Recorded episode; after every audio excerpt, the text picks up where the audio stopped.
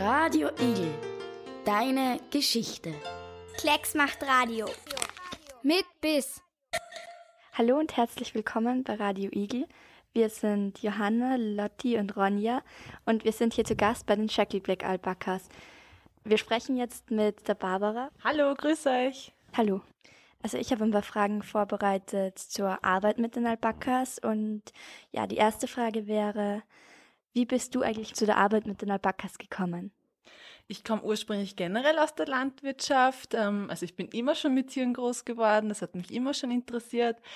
Ähm, hier bin ich aber hingezogen zu den Hof. Der Hof gehört den Großeltern von meinem Mann und der ist stillgestanden. Und für mich hat sich angeboten, dass es unbedingt weitergeführt wird. Und auf Alpakas sind wir gekommen durch einen Südamerika-Urlaub vor knapp acht Jahren. Da haben wir uns in die Tiere live verliebt. Kannst du uns erklären, wie Alpakas auf andere Menschen wirken? Das sind sehr ruhige, sehr friedvolle Tiere. Ähm, dadurch werden sie auch sehr gerne für Therapiezwecke auch genutzt. Und wenn der Mensch wirklich beim Alpaka ist, ist er gleich viel ruhiger, viel ausgeglichener, weil das die Tiere einfach ausstrahlen. Also ist das sehr entspannend, wenn man zum Beispiel eine Wanderung macht? Irrsinnig entspannend. Für kleine und für große. Alpakas sind ja die neuen Trendtiere. Was macht sie so besonders? Der Vorteil gegenüber von Einhörner ist, dass Alpaka die wirklich gibt. Ja, man kann die anfassen. Ähm, und ich finde sie einfach vom Wesen her so bezaubernd und sie schauen auch dementsprechend niedlich aus mit den großen dunklen Kulleraugen und die Münder lächeln einen ja immer ein bisschen an. Also es sind immer freundliche Alpakas und keine griescremigen Tiere. Hast du auch hier Huacaya oder Suri-Alpakas? Huacaya und Suri sind die unterschiedlichen Wolltypen von unseren Alpakas und wir züchten beide Wolltypen. Die Huacaya sind eher die typischeren, bekannteren, die mal richtige fluffige, abstehende Wolle und die Suris sind dann eher die zotteligeren. Manche sagen, die schauen aus wie Hippie-Alpakas, wie Dreadlocks. Also da hängt das Haar schwerer runter, kräuselt sich ganz leicht in sich und ist ganz leicht gelockt. Ähm, und wir sind sogar einer der größten äh, Suri-Züchter Österreichs. Wow. Was und wie viel fressen Alpakas pro Tag? Alpakas fressen am allerliebsten gutes Heu und da sind sie total wählerisch. Ungefähr kann man sagen, das Jahr über aufgeteilt, weil im Sommer fressen sie weniger Heu, im Winter fressen sie mehr Heu, braucht man circa zwei bis drei Kilo Heu pro Tag pro Alpaka. Und wenn man jetzt da kein Heu selber machen kann, ähm, wie viel würde es dann kosten? Das ist ganz unterschiedlich, aber wir füttern unsere Alpakas nur das allerbeste biologische Heu. Da kommt das Kilo zwischen 1,50 Euro und sogar bis zu 3 Euro pro Kilo. Wir haben aber den Luxus und können das Heu selbst herstellen für unsere Alpakas. Bekommen eure Alpakas Kraftfutter? Überhaupt nicht, nein. Nur eben das beste Heu, frisches Gras und sonst haben wir nur Mineralien oder Lecksteine. Also unsere Alpakas bekommen überhaupt kein Kraftfutter, das schadet den Tieren sogar. Sie bekommen auch kein Obst, kein Gemüse, kein Brot, gar nichts. Wie viel kostet ein Alpaka? Ah, das ist schwierig in Zahlen zu fassen. Eigentlich sind sie unbezahlbar, wenn man ehrlich ist. Aber wenn man sie wirklich kaufen möchte, beginnen die Preise ab 1000 Euro aufwärts für Alpakas. Bei den Schöckelblick Alpakas gibt es auch Führungen und wie viel kostet da eine? Wir bieten unterschiedliche Führungen, also im Endeffekt in Kombination mit Hofführungen. Das heißt, man lernt einmal unsere 75 Tiere kennen, man geht wirklich ins Gehege. Da haben wir Preise in der Gruppe ab 25 Euro aufwärts und wir bieten das auch noch in Kombination mit einer schönen entspannten Wanderung. Und da liegen die Preise so ungefähr bei 30 Euro aufwärts pro Person. Je größer die Gruppe, desto preiswerter wird's und wir bieten auch immer privat geführte Wanderungen, also so wie ihr euch einbucht, mit Freunden oder Familien, so spazieren wir dann auch. Womit verdienen Sie mehr? Mit den Führungen oder mit den Produkten? Das ist eine interessante Frage. Also im Endeffekt muss ich immer fleißig sein, sieben Tage die Woche, von nichts kommt nichts und alles setzt sich zusammen, dass ich mir bis am Abend ein Butterbrot leisten kann. Danke. Hast du eine besondere Beziehung zu einem der Alpakas?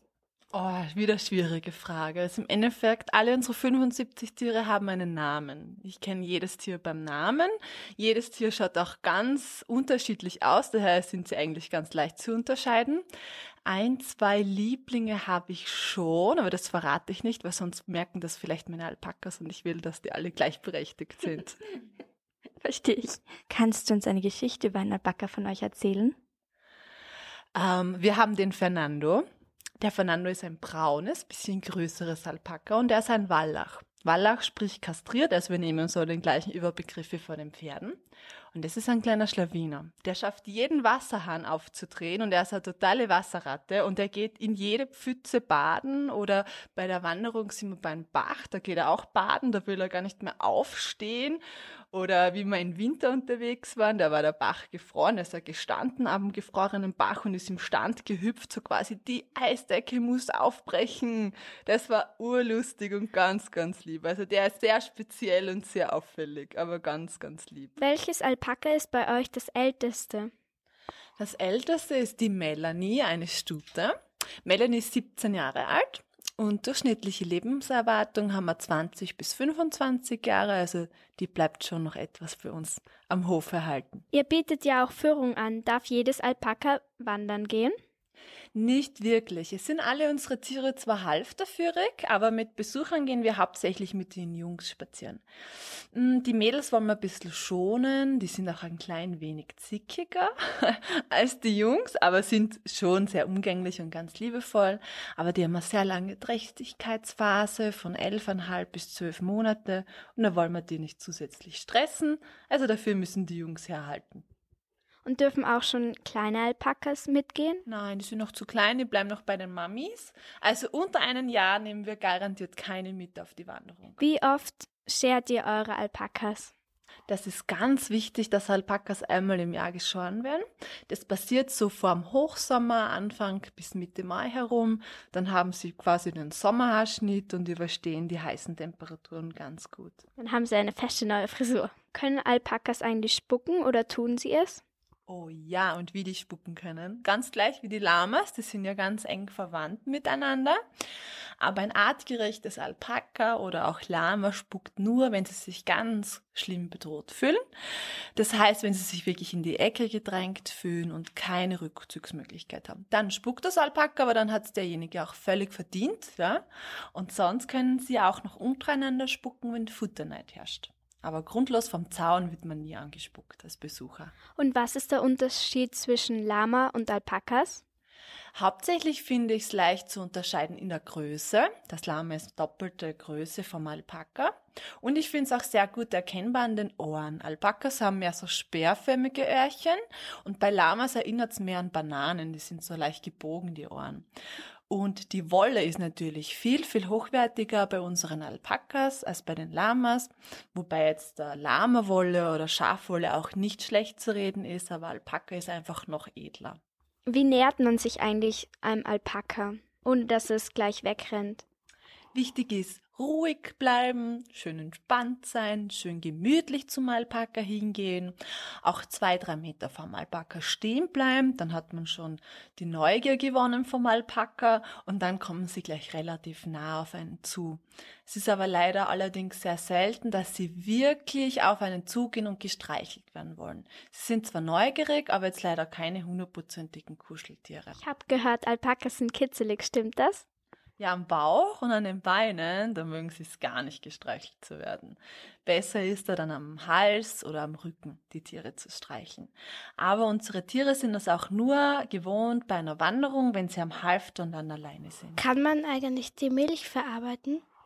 Oh, das ist irrsinnig schwierig, die Tiere zu melken. Die haben zwar vier Zitzen, aber mit einem super kleinen Ausgang, so würde ich mir Mäusemelken vorstellen. Also wir verarbeiten daher die Milch überhaupt nicht von unseren Alpakas.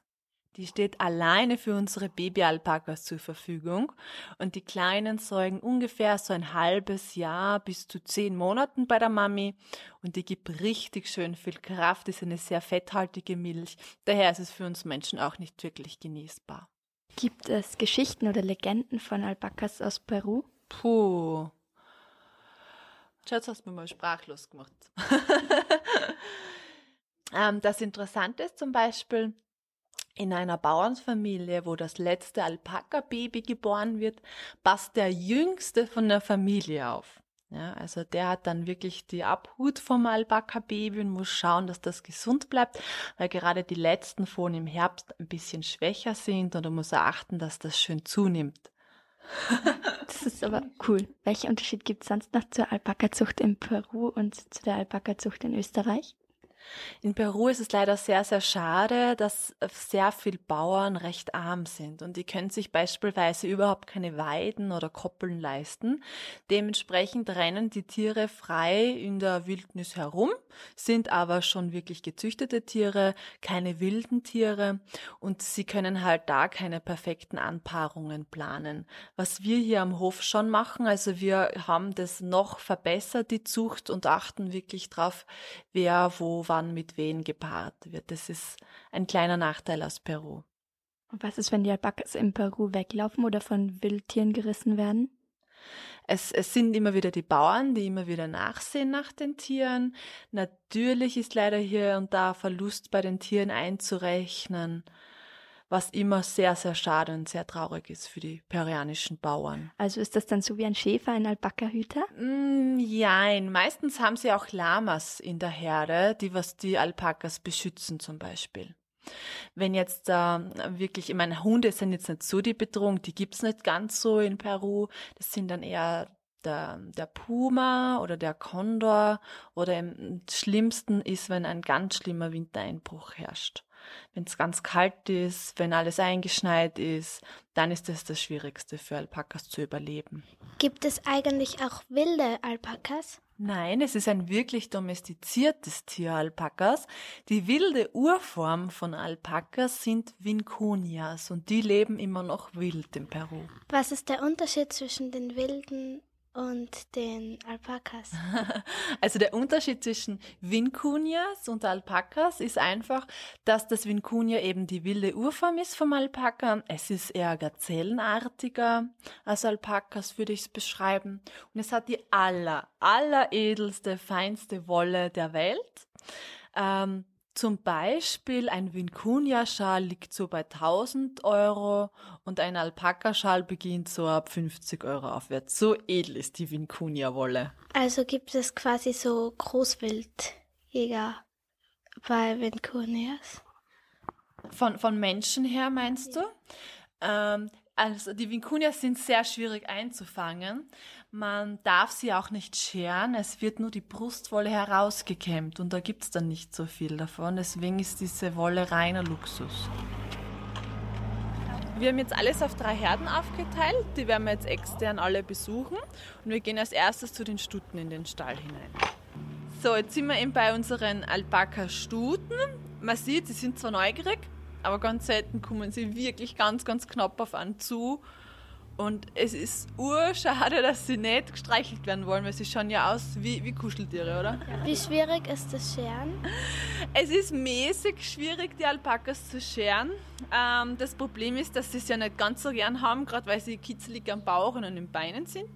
Sie werden dann ganz sanft fixiert und dann können sie nicht flüchten, geben Ruhe und auch vor allem sind dann die Hautfalten alle schön geglättet, dass man die nicht verletzen mit dem Scherkopf. Und es schaut super lustig aus, wenn dann die Alpakas geschoren sind. Da gibt's dann nur mal einen kleinen Körper, elends langer, dünner Hals und vier dünne Füßchen. Die schlafen mit ausgestreckten Beinen. so liegen sie, wenn sie sehr botschert sind. Also normalerweise liegen sie ganz eingeklappt wie Kamele auf den eigenen Beinen. Das ist hier dort gerade Starlet, die tut gerade relaxen, so schaut das aus bei Alpakas. Schaut ein bisschen botschert aus. Wie viel Kilogramm haben die jungen Tiere ähm, bei der Geburt? Circa sieben Kilo. Also oh, schon relativ schwer und die Nachgeburt hat nochmals so vier Kilo. Also die haben schon einiges zu tragen und elfeinhalb Monate. Also der Mensch ähm, ist dem Alpakas, glaube ich, nicht, nichts neidisch. Kommt der Tierarzt regelmäßig oder die Tierärztin? Wir haben einen Tierarzt, der eigentlich auf Pferde spezialisiert ist und der sich vor fünf Jahren, wo wir begonnen haben mit unseren Alpakas, ähm, bedingt auf Alpaka spezialisiert hat, weil ich so lange ihm segiert habe. und er kommt jetzt nicht wirklich quasi einmal im Monat fix, sondern er kommt nur, wenn wir ihn anrufen. Eigentlich kommt er auch sehr selten, also wir brauchen ihn zwingend einmal im Jahr, wo es einfach die Schutzimpfung gibt. Und dann, wenn vielleicht zwischendrin mal so leichte Probleme sind oder eben wenn irgendwas bei der Geburt nicht so reibungslos abläuft, dann kommt der Tierarzt. Das sind jetzt die Hengste. Da kommt jetzt gerade der Schäfer auf uns zu, das ist der Cäsar, den könntest du dann gern so am Hals streicheln. Also die Jungs sind da schon eben viel zutraulicher. Die haben zwar schon minimal mehr Temperament, aber gegenüber zum Menschen sind die ganz gleich liebevoll ähm, als jetzt die Stuten oder als die Walachen, aber sie haben ganz leichte Machtkämpfe untereinander. Greifen Sie die Weibchen auch an?